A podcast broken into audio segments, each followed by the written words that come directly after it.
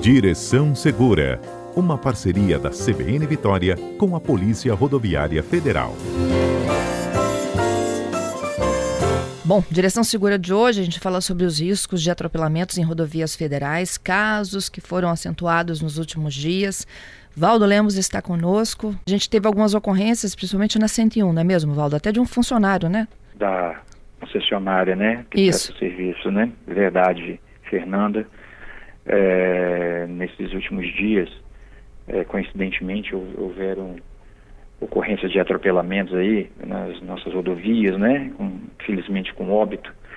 E é sempre bom a gente estar tá fazendo uma reflexão sobre esse tipo de ocorrência, né?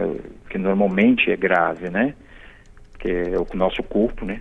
Pedestre físico contra um, um veículo, né? Que esse fenômeno do atropelamento ele é realmente muito preocupante e ele não é exclusivo, Fernando e ouvintes, da, da, das trechos urbanos, né? Porque a gente pensa em trechos urbanos, o maior fluxo, a fluxo de pedestres, né?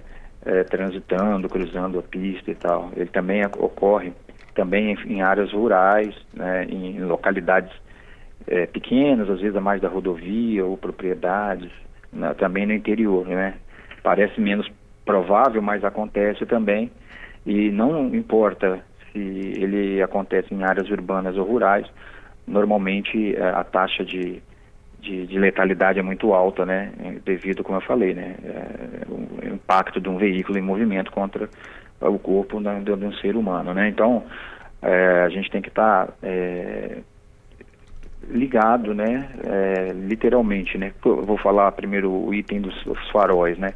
A gente sempre já vem falando a respeito da questão dos faróis e como se reveste de importância, não importa se áreas urbanas ou em rodovias, né? Porque a recomendação, como é, a gente já tem conhecimento, né? Diz respeito a você usar o farol ligado também durante o dia em rodovias estaduais ou federais, nas ruas e avenidas, mesmo que não haja uma obrigatoriedade, é interessante que a gente já ligue o farol do carro logo que que, que saia da garagem, né, para não ter erro, não importa se você vai transitar em rodovias federais ou estaduais, ou também em avenidas, porque você aumenta a, a sua visibilidade, né? A, as pessoas, principalmente os pedestres, têm uma condição maior de estar tá visualizando o veículo no momento da travessia, porque a, a, responsabilidade da travessia, claro, né, é do pedestre, né? Ele tem que estar tá procurando o local adequado, o local que possa ter faixas, que possa ter passarelas, nem sempre é, é semaforizados, né? Locais semaforizados, nem sempre isso é possível ou, é, ou existe qualquer tipo de desse tipo de, de possibilidade, né?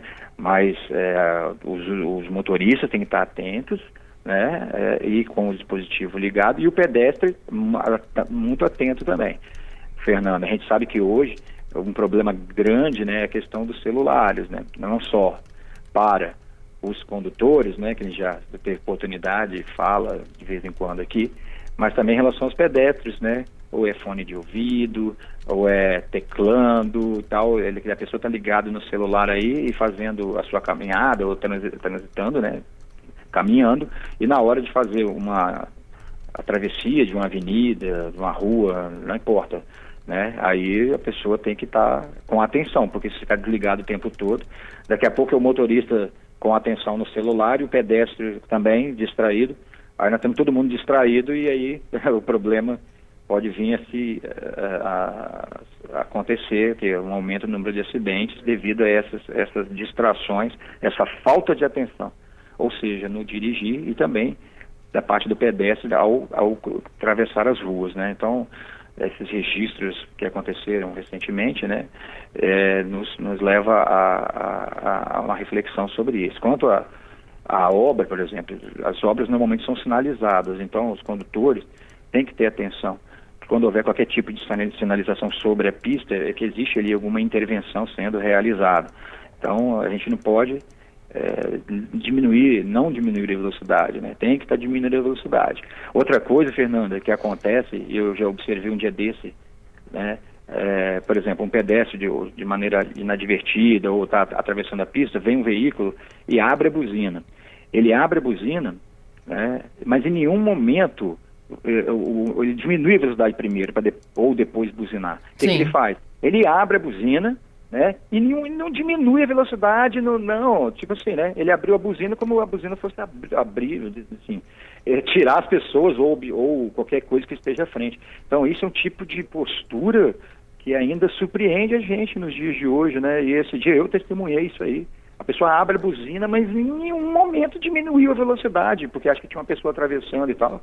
Então, quer dizer, ora, se você percebeu, né, diminua a velocidade. Né? A, o buzinar é, tem que ser usado de forma de alertar, né? Você usa de uma forma intensiva para tipo, assustar a pessoa, né? a pessoa pode estar, como eu falei, pode estar distraída, pode ser uma pessoa com mais idade, pode estar né, com, com telefone, é uma série de fatores. Mas, poxa, a primeira ação nossa é diminuir a velocidade. Pode até dar um toque da buzina, né? Tipo assim, não precisa também de, de maneira agressiva. Agora a pessoa abre a buzina, buzina de maneira é, intensa, mas o veículo não diminui um quilômetro por hora, né? Não, não, não, diminui. Quer dizer, e às vezes acontece atropelamento ou acidentes por intolerância, né? De, às vezes de ambas as partes, mas de intolerância que a pessoa percebeu, viu, né? No caso não foi, não foi uma distração, porque ele conseguiu antever, mas é, por intolerância, por uma postura, é, infelizmente, agressiva, é, abre a buzina, atropela, né? E aí temos um problema, né? Para não só para a pessoa atropelada, mas também para o condutor, Fernando. É que o pedestre que corra, né? Meio que assim. Nessa, Se joga né? que eu vou passar por cima. Exatamente. Eu acho que, igual eu, eu vi e ouvi, nós, nós, você e os nossos ouvintes, com certeza podem testemunhar isso no dia a dia, né? da, da pessoa, e, e, vale o alerta também, principalmente para os condutores que estão na posição de pedestre, quando veem isso, né? Porque é aquela história, né? É aquela velha coisa, a gente está no carro, a gente é condutor ou passageiro, mas a gente, a nossa, a nossa trânsito primordial, nós seres humanos, é, é somos seres bípedes, é o caminhar, é o pedestre está na figura de pedestre, né, transitando a pé. Então, nós, mesmo motoristas, vamos deixar, vamos estacionar o carro e vamos andar. Então, então nós mudamos de posição muito, né, rapidamente. Né? Então, é isso que nós temos que ter essa, consciência. Quando estamos na, na, figura de pedestre, estamos mais fragilizados, observar a postura dos condutores, observar a postura dos demais é, é, é, agentes né, que estão no trânsito ali. E quando você testemunhar isso, quando você vê uma situação dessa, ou forçar uma pessoa a correr, ou passar e jogar a, a, a poça d'água, né, que a pessoa não diminui quando chove, a pessoa continua andando, daqui a pouco né, molha todo mundo. Observe, pô, se você pode diminuir a velocidade, você está dentro do carro, tal. Você vê essas duas faces da moeda, principalmente quem dirige e está transitando. Você, se você sente né, na, o outro lado, quando você está na posição de condutor, de motorista, você tem que ter essa sensibilidade e essa tolerância, porque, é, como eu falei, a moeda, numa hora nós estamos na posição de motorista, outra hora na posição de pedestre, né, isso varia o tempo todo. É claro que eu estou falando de uma grande parte da população. Outros talvez não têm veículo, não têm carteira, ou são pedestres, são ciclistas, etc. Mas para nós, vamos dizer assim, para a maioria das pessoas que são motoristas e, e, e também tem que andar, obviamente, que a gente identifica dentro do carro o tempo todo, que a gente tem essa sensibilidade de, de perceber, de, de, sentir como pedestre, como às vezes, né, ou você tem que correr para atravessar, ou sinal, Fernando, uma coisa que acontece, o semáforo está vermelho, aí ele abre, você está fazendo a travessia. Condutores, vocês têm que aguardar que a pessoa termine a travessia. Né? Até o veículo mais à esquerda e mais distante do pedestre, espere ele terminar para iniciar a marcha. Isso é educação e é questão de segurança, né?